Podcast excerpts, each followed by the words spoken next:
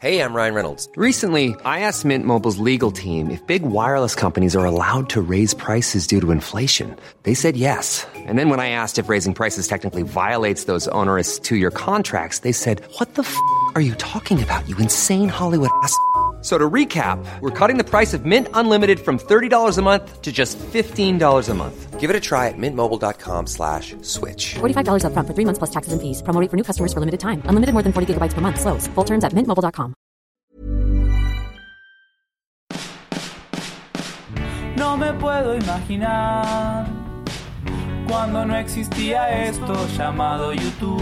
Pobres papá y mamá, donde obtenían las respuestas que hoy Ben Shorts nos da. Vine acá por Ben Shorts, vine acá por Ben Shorts. ¿Por quién viniste vos? Vine, oh vine acá por Ben Shorts. Hola amigos, bienvenidos a Soliloquio de Ventures. Yo soy Héctor de la Hoya y el día de hoy tenemos invitado a Vixelo. Lo conozco desde hace que como 12 años, Hola. 11 años. Hola, hola. ¿Cómo estás? Hola, Héctor.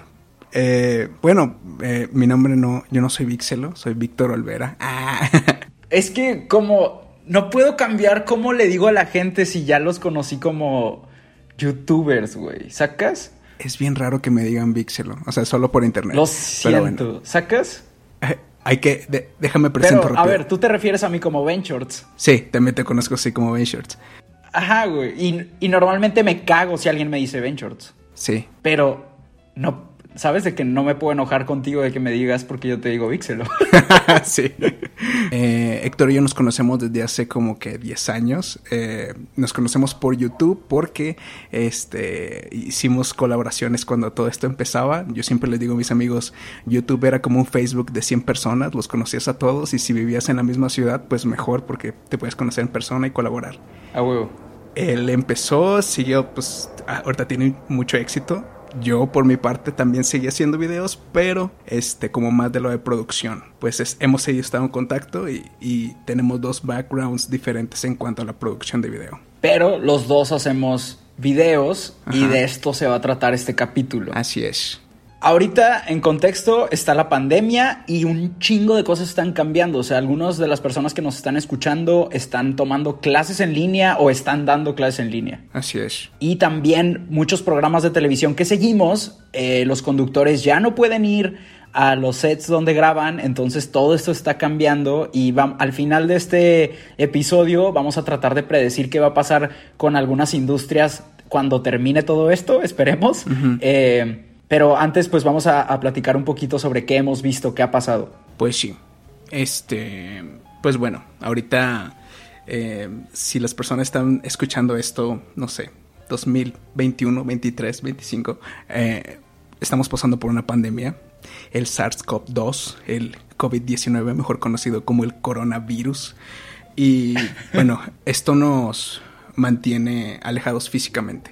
Es- nadie va a la escuela, eh, nadie sale a la calle y esto pues eh, nos pone una limitación física. Así que toda nuestra comunicación, porque somos seres sociales, nos encanta comunicarnos, pues ahora todas nuestras comunicaciones son digitales. Y pues ¿Cuál, ¿Cuál ha sido el cambio así más cabrón que has visto, güey? creo que el cambio más cabrón fue ver que todos los niños estaban tomando clases en línea. O sea, que yo vi Está que... heavy porque creen que los niños van a aprender igual. Ajá. Pero no, o sea, tienes Fortnite al lado de ti.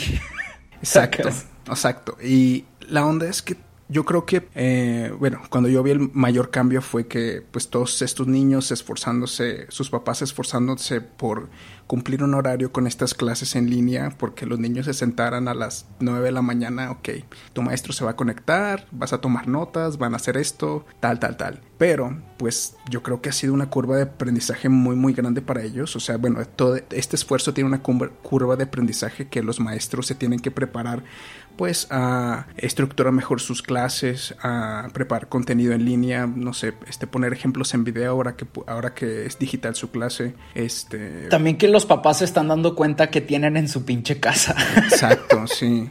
O sea, algo que me dio mucha risa es que el otro día vi cómo tomaban asistencia y esa es la única vez que creo que los niños hablan para decir presente.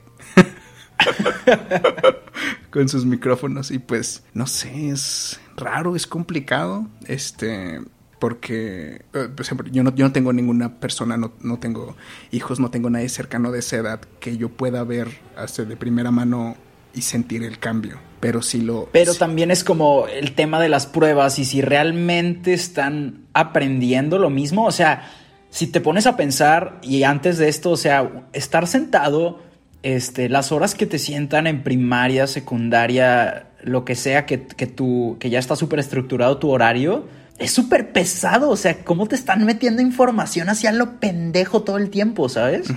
Y aparte es una dinámica rara porque no, no sé tú, pero acuérdate cuando estabas en la escuela que mucho tiempo se perdía en que los maestros te, de, te decían algo y te ponían a anotar como media hora o que te regañaban por cierta cosa o tales cosas. O sea, yo, sé que, yo siento que ahora es muy fácil dar la clase en menor tiempo. O sea, claro, también darte cuenta de qué tanto, por ejemplo, se necesitan los libros ahora que, que es, está como herramienta el video, como decías. Uh -huh.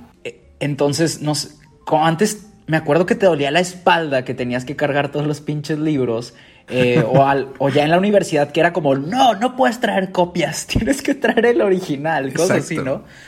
Y ahora es de que, a ver, sí, hay muchas cosas. ¿Cómo se pinta esa línea entre qué sí puedes leer y qué no puedes leer? Este, obviamente las copias súper obsoletas, eh, todo eso, ¿no? El revisar tareas también, o sea, los, o sea, ¿cómo van a revisar la tarea los maestros? O sea, es como, envíame tu tarea, la reviso mientras están, este, en clase. O sea, yo creo que eh, se están creando dinámicas, tal vez nosotros tenemos, no tenemos acceso a, a ellas, pero esperemos que, que la educación en las aulas convencionales se tenga un buen traslado a estas aulas digitales.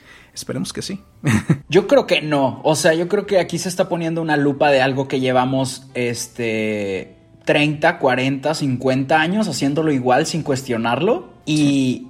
y yo creo que siempre ha habido como esta crítica de, del sistema de educación y de cómo se dan las cosas y los tiempos y las oportunidades que se da a los niños de ser creativos o no serlo. Y simplemente están queriéndolo traducir hacia lo pendejo. Y obviamente es una chamba súper difícil para los maestros. Y ni de chiste tuvieron Semana Santa para adaptar algo que no ha podido cambiar en 50 años.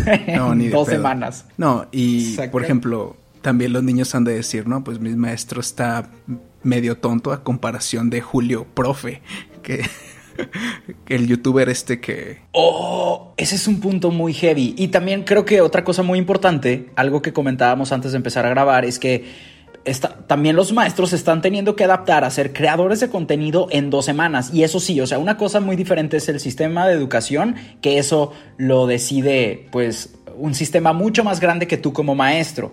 Pero tú como maestro, sí te tuviste que adaptar en dos semanas al micrófono, al internet, al video, este, a utilizar los diferentes tipos de software.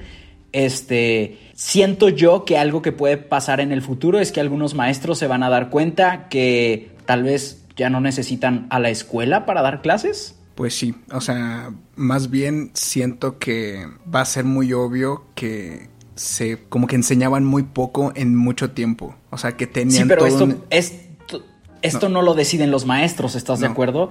O sea, este sistema... No, ellos tienen una guía. Exacto, este sistema está hecho para que si te tengas que tardar un perro semestre en aprender una, un cacho de la historia que si alguien te lo platica en YouTube en 15 minutos ya te lo aprendiste. Creo que aquí estamos poniendo a competir, ni siquiera lo estamos poniendo a competir, solito pasó esto en el que dices, oye, no manches, esta cosa por la que yo estoy pagando X cantidad y tengo que ir todos los días a X hora en la mañana, que me tardo seis meses en aprender porque leo 10 páginas del libro cada día. Esto lo, lo puse a competir contra un video de 15 minutos y me cuenta exactamente lo mismo y más gracioso y más didáctico y va, va, va, ¿no? Y aparte, no sé, eso de, de, que en un día te den varias materias y que en esas materias no avances lo suficiente para que te acuerdes de lo que viste de esa materia uno o dos días antes, está complicado. O sea, no sé. Y te digo, bueno, un, este, este cosas es... Y lo hicimos. ¿Estás de acuerdo que, ¿estás de acuerdo que lo hicimos? Porque, sí, porque no existía esta pero, otra opción. Wey,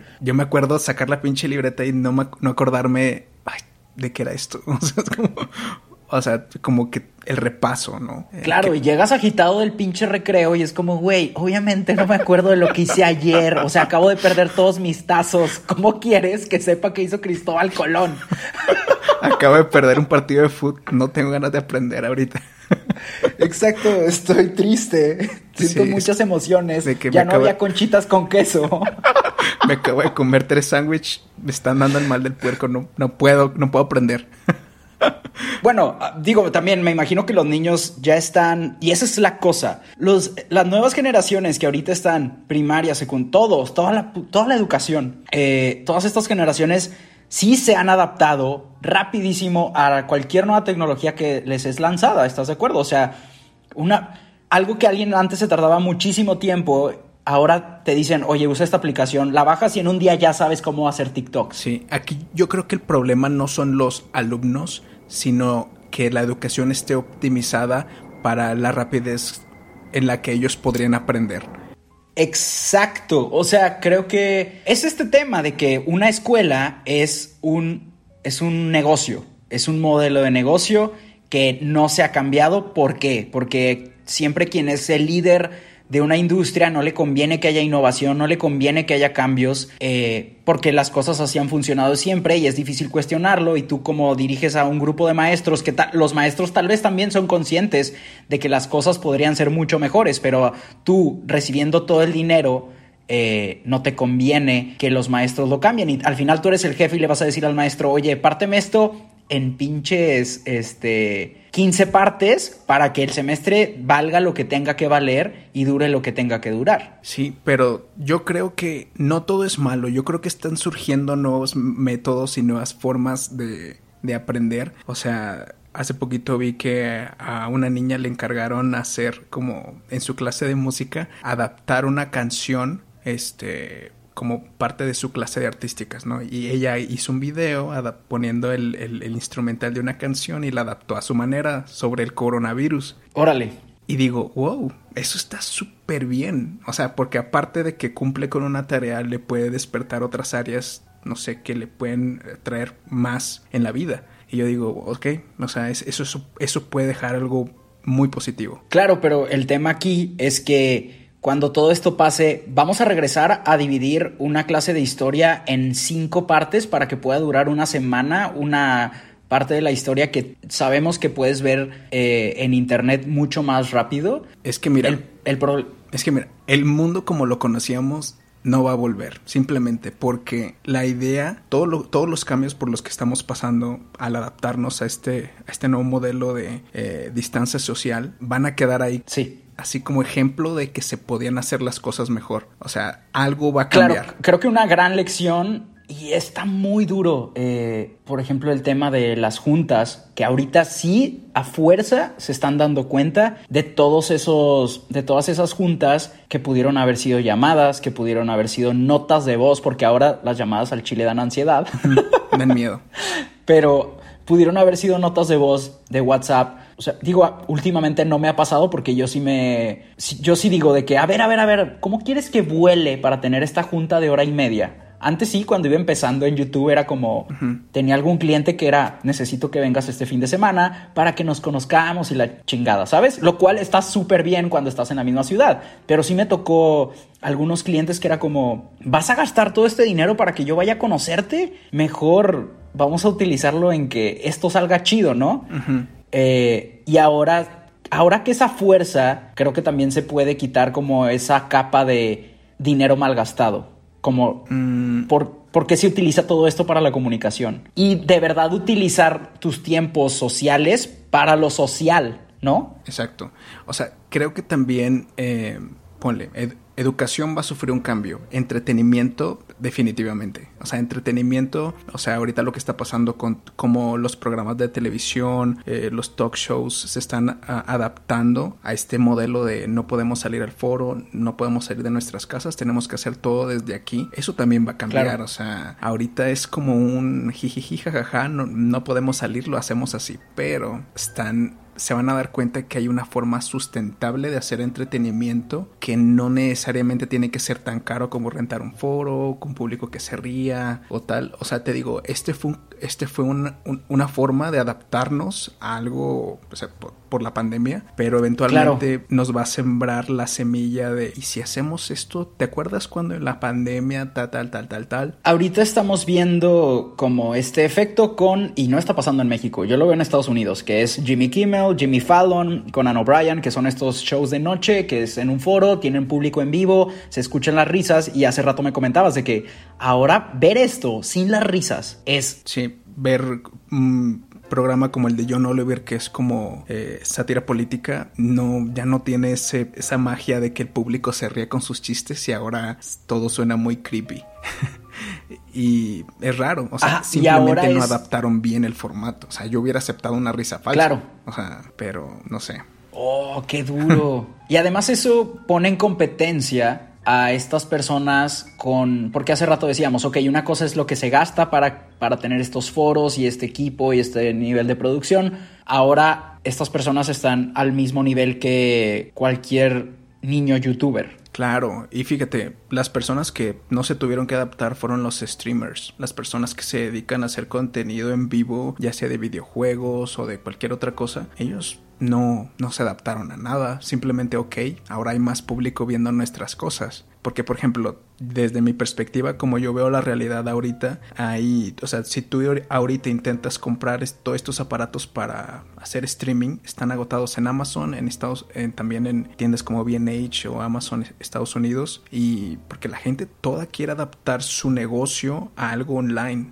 todos en este momento y todos están claro. en los tutoriales de cómo transmitir en vivo, cómo hacer esto, cómo hacer, cuál es el mejor micrófono, cuál es la mejor cámara para transmitir, porque todos están llegando de golpe a yo también quiero hacer lo que ellos hacen porque veo que hacen dinero y en este momento no puedo hacer dinero porque no puedo salir de mi casa. Y, y puedes ver también justo en el tema de formatos y la simplemente la habilidad de la gente al hablar a la cámara de su celular y demás. Uh -huh. Hubo ahorita muchos empresas, marcas y demás se están dando cuenta de lo, de lo tarde que están llegando. O sea, hay gente que ya llegó tarde a generar contenido en línea, a empezar a trabajar, pues ya, cosas que llevan 10 años, ¿sacas? Uh -huh. De que gente que de verdad nunca se le prendió el foco o nunca aceptaron la, la, lo digital. Ahora lo digital no es opcional, es obligatorio casi casi. O sea, eh, antes, por ejemplo, desde mi perspectiva yo veo que las marcas como que a veces sí tenían su presencia online, así como, ok, bueno, pues sube cosas a Instagram, sube cosas a Facebook, que nos visiten en la tienda o en tal lugar. Pero ahora es, bueno, pues cómo hacemos para optimizar una tienda en línea, contenidos de cocina, si venden productos de comida. Claro. O sea, ya es, este, te digo, o sea... Hace que, hace seis años, veí, o sea, me tocaba estar en juntas y que nos platicaban cómo el presupuesto estaba dividido, uh -huh. ¿no? Y era como, no, pues esto va para panorámicos y esto va para periódico y esto va para XXX, ¿no? Y aquí te, a ti te este... tocó el cambio, o sea, a ti te tocó el cambio como una empresa sí. de repente empezó en 20%, luego 50% para redes, luego 80% para redes. 80% para redes, exacto. Sí. Y el tema es que ahora es a fuerza. ¿Por qué? Imagínate la gente que seguía terca. Eh, digo, se necesita de todo por simple presencia. No, no, nunca he pensado que uno cancela al otro, pero ahora alguien que en enero decidió elegir el 80 de su presupuesto para lo tradicional, ahorita quién ve los panorámicos, ¿sabes? No deberías Exacto. de estar viendo panorámicos. Ahorita agarrar el periódico da miedo. Entonces, creo que ahorita también es como todas estas eh, marcas que apenas le estaban empezando a meter a Facebook cuando ya la generación se mudó a TikTok y a Instagram y la fregada, ¿no? Eh, se están dando cuenta de lo tarde que están llegando. A mí me pasó esto, just, justamente un ejemplo de esto es que eh, un gimnasio que como que pues ahorita todos los gimnasios están cerrados, pero a raíz de que tuvieron que cerrar, dijeron, no, ¿sabes qué? Vamos a hacer contenidos en línea para nuestros miembros y que paguen una suscripción extra y que hagan esto, esto, esto y aquello. Pero todo en su mente sonaba así de que vamos a hacerlo, todo va a ser muy fácil, nos van a pagar un extra, vamos a ganar, pero en su mente no estaba la dificultad de producir contenidos que sean como optimizados para, para hacer en casa. Eh... Claro, porque hay gente que ya, o sea, hace unos meses tu competencia era esa gente que ya hace contenidos y que ya vende contenidos para hacer ejercicio en casa y tú estabas vendiendo lo opuesto, tener que salir de casa y usar equipo y demás, ¿no? Eh, y además te, te estás metiendo, también ese es el tema, que hay industrias que no... Una cosa es la industria del streaming y creación de contenido que se tiene que adaptar, pero ya lo haces. Y hay gente que se dedica a cosas completamente diferentes y aparte de adaptar tu industria, te tienes que meter a otra. Exacto. Que es crear contenido y hacer streaming. Y bueno, e- en este caso lo que yo iba a decir de ese ejemplo es que ellos veían muy fácil la creación de contenido, pero muy fácil y muy fácil la monetización de ese contenido, pero se toparon con pared, o sea, se toparon de que, oigan, este, eh, preguntaron quién pagaría, nadie pagaría un extra y es como, Claro. ¿por qué nadie quiere pagar? Y aparte, ¿Por- ¿cuál es? ¿Por qué cuesta tanto hacer esto? ¿Por qué tenemos que hacer aquello? ¿Por qué tenemos que crear una plataforma? Este, ¿cómo les vamos a cobrar? Es como, no, o sea, se hicieron ¿Y cómo les voy a hablar? ¿Cómo le voy a hablar a mis clientes? O sea, si no tienes una presencia en redes que se forma con contenido o con influencers o lo que sea, también, y también eso, creo que el apreciar eh, el tema de la producción, Ajá. porque un buen de gente ni siquiera practicó el hacerlo y también no querían contratar a alguien y también el tema de comunicación, porque eso siempre ha pasado, o sea, puedes tener el mejor producto del mundo, pero si no tienes quien te lo comunique, pues qué Exacto, chingados. a mí me tocó ser el papel de Gatel, así de, de- con gusto te lo explico.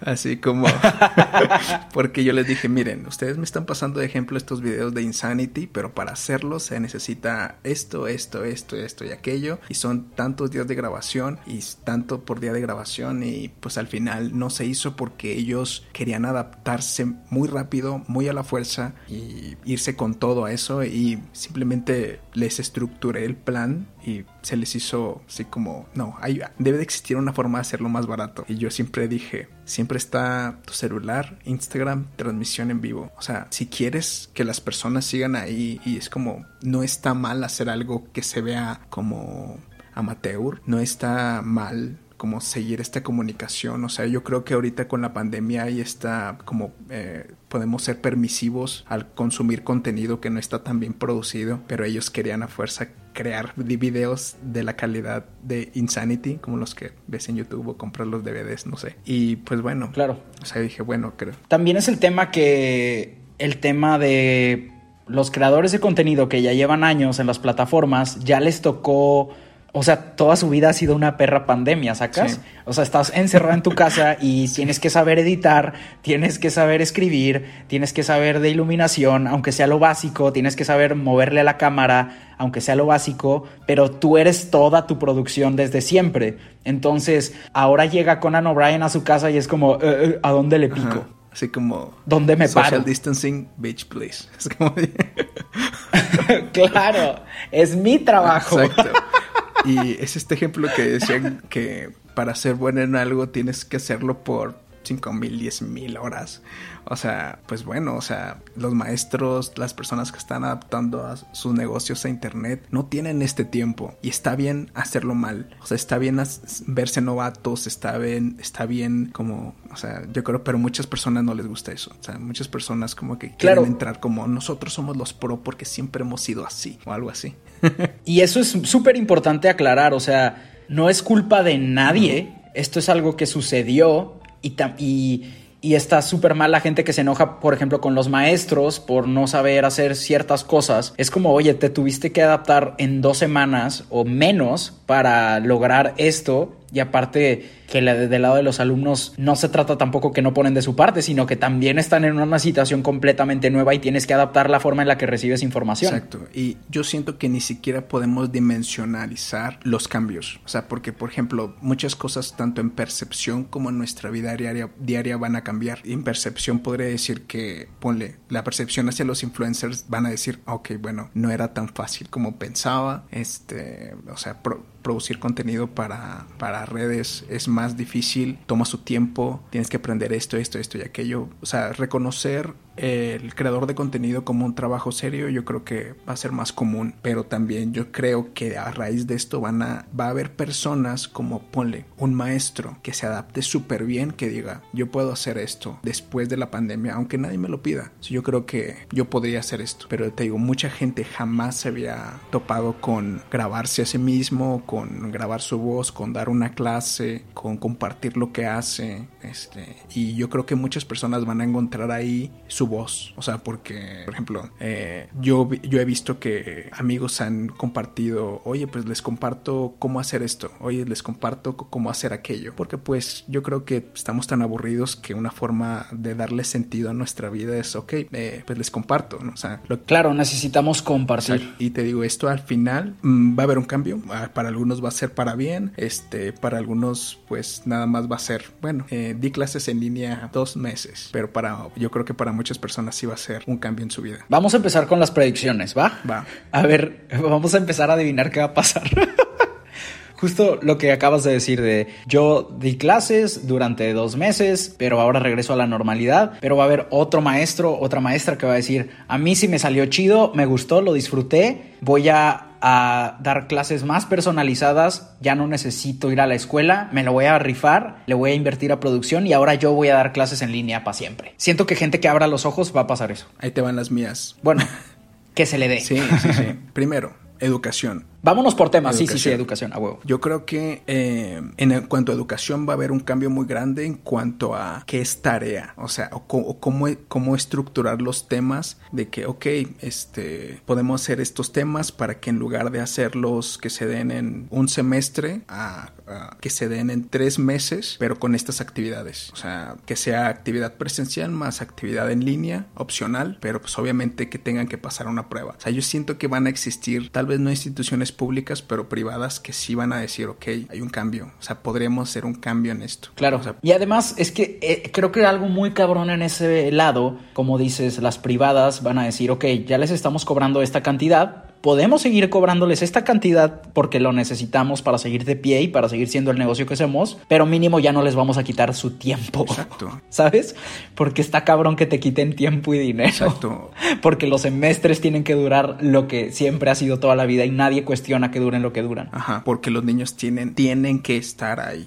Es, es una realidad. Claro. O sea, para muchas personas no es que no, no es que puedas tomar tu clase desde casa porque puedes o porque quieres sino tienes que estar en la escuela. Así que, pues bueno, esperemos que, que haya un cambio en cuanto a la educación en, en- esa onda y que esto sirva como de lección para digitalizar más cosas que, o sea, que podrían verse mejor en, en internet. Yo creo que puede haber muchas clases que fácil podrían dejar de ser físicas para ser en línea. Y a- lo duro de esto también es que todos estos jóvenes, eh, chavos, que están ahorita, todos estos chavos, eh, están acostumbrados, o sea, ya consumen cosas a velocidades increíbles. O sea, no puede ser que yo me aventé Breaking Bad en dos meses, pero me tardé un chingo para contabilidad, ¿sabes? dos años.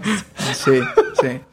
O sea, no puede ser que esta, que pueda saberme ya toda la vida de Walter White, pero me tardé tanto en saber una etapa de la historia del mundo. Claro, o sea, la forma de aprender macheteándote conceptos es súper antiguo. O sea, tú ahorita puedes ver un video de cinco minutos y entender un tema. Puedes ver Y esa es la cosa que justo acabas de dar la clave, es entenderlo, porque lo puedes entender en cinco minutos y no machetearlo. Pero te digo, es, eh, sí, la onda es como estos contenidos deben ser primero entendidos al 200% por las personas que van a estructurar este contenido y lo pueden entregar en una hora. De que yo he visto ahorita este, como transmisiones en vivo de personas que hacen contenido, de que ahora vamos a hablar del diseño aplicado a tal. O sea, es media hora de contenido, media hora de preguntas y es, esta forma de, de, ¿cómo se llama? De, de aprender es muy, muy buena porque da su clase, pero contesta las 10, 15 preguntas más comunes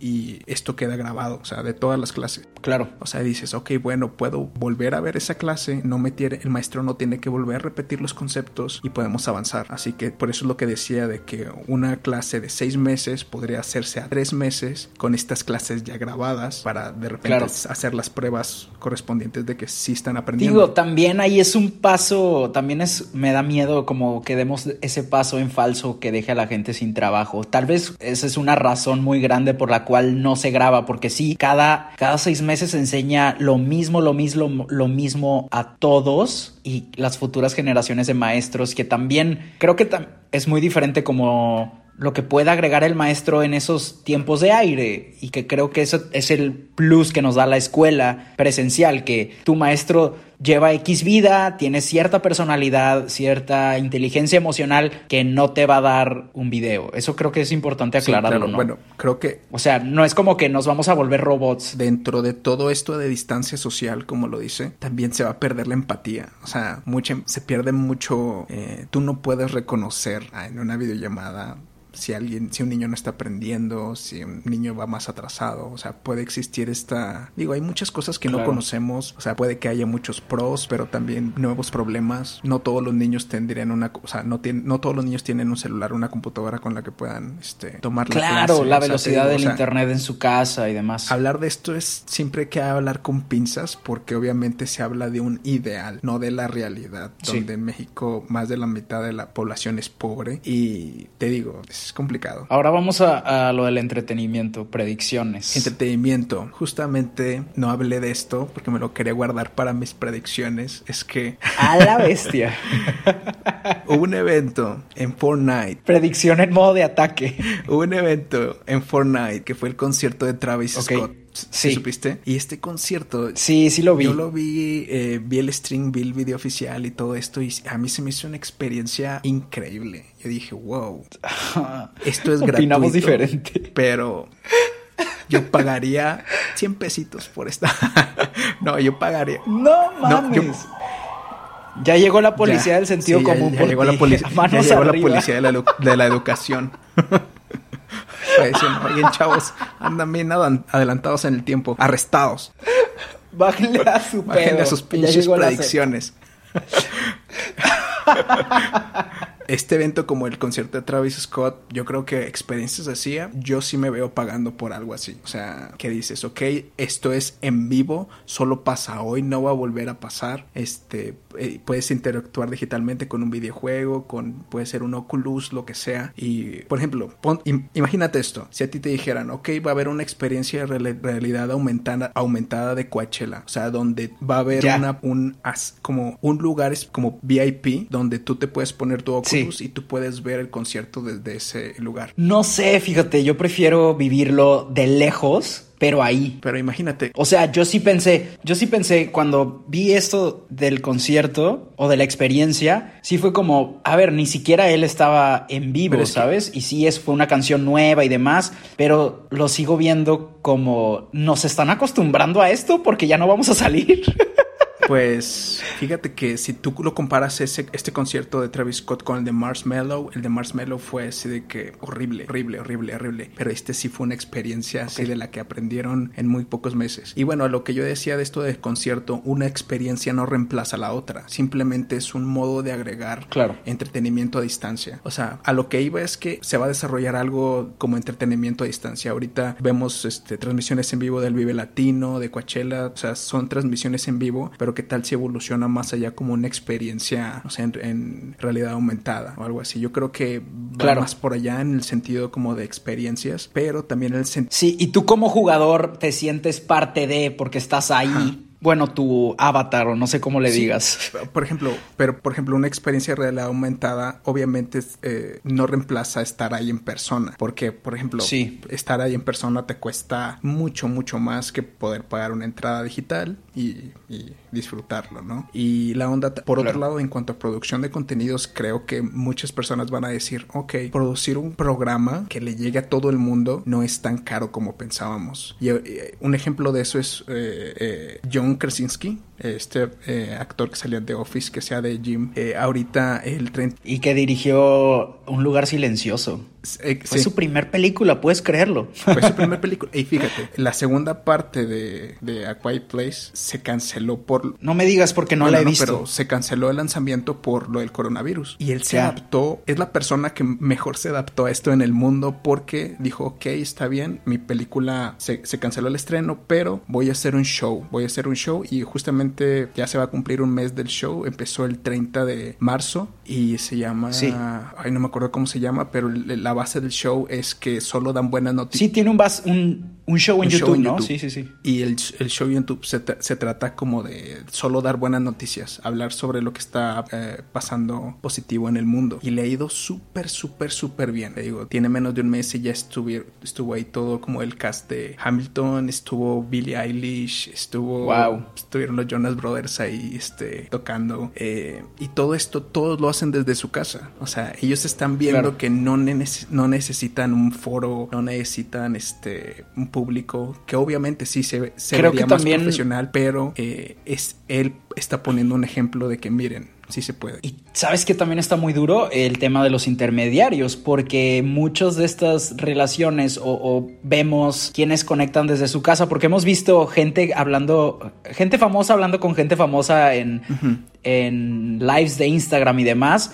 Pero aquí la gente se emociona más porque no es este tema arreglado de su publicista, su manager, lo tuvieron que maquillar o tuvo que hacer esto para poder salir a la cámara y ver como algo más o menos eh, fabricado. Y ahora es de que puedes ver la cocina de cualquier persona famosa platicando con otra persona famosa, Exacto, ¿no? o sea, por ejemplo, eh, están estos talk shows como Jimmy Fallon, Jimmy Kimmel, pero obviamente todos ya están súper eh, preparados a vamos a contar esta anécdota, vamos a decir esto y vamos a decir aquello. No podemos salirnos del tema porque tenemos cierto tiempo y pues bueno, también tenemos que promocionar a lo que viene, ya sea tu película, eh, tu disco, lo que sea. Y cuando ellos hacen Claro. transmisiones en vivo con otros artistas, es bien fácil que así como estamos hablando ahorita de decir, oye, no, cuando estaba haciendo esta canción, lo que pasó es que la escribí en 15 minutos y es, esta referencia la saqué de esto, de esto. Ninguna limitante en cuanto a este no decir marcas, ninguna limitante en cuanto a no decir este que me ayudó tal, me ayudó este, me ayudó aquel. Sin presiones Ajá, externas. sin presiones externas y aparte total libertad de, de querer compartir lo que tú quieres que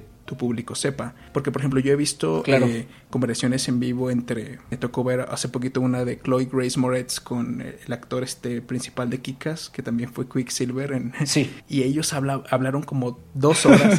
hablaron como dos horas de cosas este, de la película, de cómo era, ella era una niña que entendía pero no entendía, cómo él se sentía así Claro. como de que, ok, están pasando todas estas películas de superhéroes y yo soy como que la burla, no sé, es raro. Y todas estas cosas que yo sé que no pueden pasar en un talk show. O sea, él, él dijo que se Claro. ponía micrófonos en la- Bueno, tengo que decir una cosa, ya hay contenidos bien producidos y hechos en estudio en YouTube y sé que tú también los consumes porque los hemos platicado, pero hemos visto como estos de Hollywood Reporter y demás que sientan a dos personas, que sí hay un poco de esa presión externa, pero estas conversaciones yo y también el tema de los podcasts siento que ya existía, ¿sabes? Solo que ahora es mucho más evidente. Exacto. Mira, yo creo que como para finalizar esta onda de predicciones, yo creo que esta pandemia lo que hizo es que no, nuestra generación se digitalizara más, se pusiera más en contacto con la- el consumo y la, y la creación de contenido. Eh, y yo creo que las generaciones eh, como antes de nosotros, digo, después, o sea, las más jóvenes. Sí, más No, no, no, grandes, más jóvenes. mayores. Este, Ah, ellos ah, ya se habían adaptado con TikTok y todas estas como que plataformas donde es Sí, ellos están súper a gusto. Pero esto fue como un, ok, bueno, vamos a adaptarnos nosotros también. O sea, porque yo ya veía un gap bien grande entre los morritos que andaban tiktokeando en el parque y los que nada más veían, Ajá. no sé, este, no sé, cosas... eh, Bueno, creo que tenemos que darle también las gracias a Erika Buenfil, que unió muchas generaciones. Sí, eso sí. Y a Talía, A también, Sí, ¿no? O sea, Porque ellas son de una generación todavía más alejada a, lo, a ellos sí. y ya estaban Y ahí innovando. Sí, pero yo creo que Pues creo que lo chido es como na- todo esto fue forzado. O sea, aquí no hay malos y no hay gente que debió haber hecho las cosas de esta manera porque realmente todos estamos en una puta crisis y todo el mundo está haciendo su mejor esfuerzo por salir adelante y adaptarse y tratar de comunicarse y llevar lo más lejos posible lo social. Exacto. Y al final, este, te digo, todo se va a transformar, no- ni, ni siquiera se va a eliminar. O sea, ni siquiera vamos a sentir el cambio porque lo vamos a vivir día a día. O sea, va a cambiar Claro. de hoy a cinco años mucho, pero no lo vamos a sentir tanto. Y- porque vamos a ir. Y ya cambió y, sí. y tampoco... Y nos adaptamos tan rápido que ya cambió y muchas cosas no las hemos Lo que notado. muchas personas no, no son conscientes es que el mundo cambia todos los días. Nada más que no somos conscientes de esos cambios hasta que nos llegan a nosotros. Una persona hoy no puede, eh, no le toma la seriedad del coronavirus. El día que conozca a un familiar que está enfermo de, de- de coronavirus, su mundo cambió. O sea, toda su realidad en torno Claro. a la enfermedad cambió. Así podría decir de la el consumo, producción de contenidos, todo, todo. O sea, es un cambio forzado, pero este, que a la fecha vamos a destruir ciertos comportamientos, pero esos comportamientos se van a transformar en otros y vamos a estar bien, todo va a estar bien. A huevo. Todo va a estar bien. Acabo de escuchar un podcast en el que por un minuto solo dijeron todo va a estar bien, todo va a estar bien. Y así se Y bueno, despedían. así son los próximos 15 minutos, son así, todo va a estar. Todo va a estar bien. Todo A huevo. Pero sí, Muchas gracias. No, gracias a ti. Muchas gracias. ¿Y cómo te podemos encontrar en redes? pues me pueden encontrar como arroba Vixelo con V-I-X-E-L-O en todas las redes. Eh, Es un gran username, ¿eh? mandé. es un gran username. Es. Sí, todo surgió en el cumpleaños. Ay, no. No, Ah, pero este, un gusto platicar contigo. De repente, creo que. Gracias. de- no sé, estas situaciones nos ponen a pensar de más. Toda esta conversación sale a raíz también de que estamos mucho tiempo solos pensando en qué, qué va a pasar aquí, qué va a pasar acá. Y, y siempre es bueno como Claro. que quede esta conversación para el futuro y que digan, ah, mira, esos güeyes como que... Mira, sí es como cierto. que, como que sí sabían. Sí sabían. Y ya. Compártanos en redes sociales, eh, hagan ustedes sus predicciones, eh, arróbenos para saber eh, qué opinan ustedes que vaya a pasar. Gracias y no olviden compartir. Nos escuchamos en el próximo episodio de Soliloquio. Adiós. Cool. ya, a ver, corto aquí. Dejar de grabar.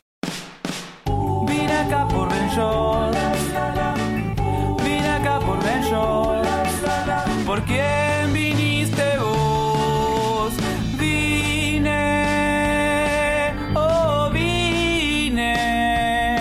por Ben Shorts.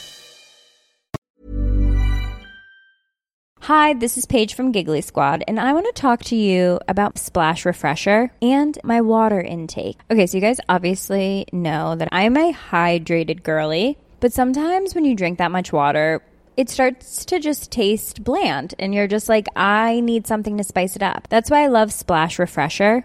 It has zero sugar, zero calories, and it's a splash of sweetness. And they come in five different flavors. They're so good. Wild berry, acai grape, pineapple mango, lemon, and mandarin orange. My favorite is the wild berry because I just I just love a berry. So if you're like me and you're drinking water all day, then try Splash Refresher. It's going to absolutely change your water game and it's good for you.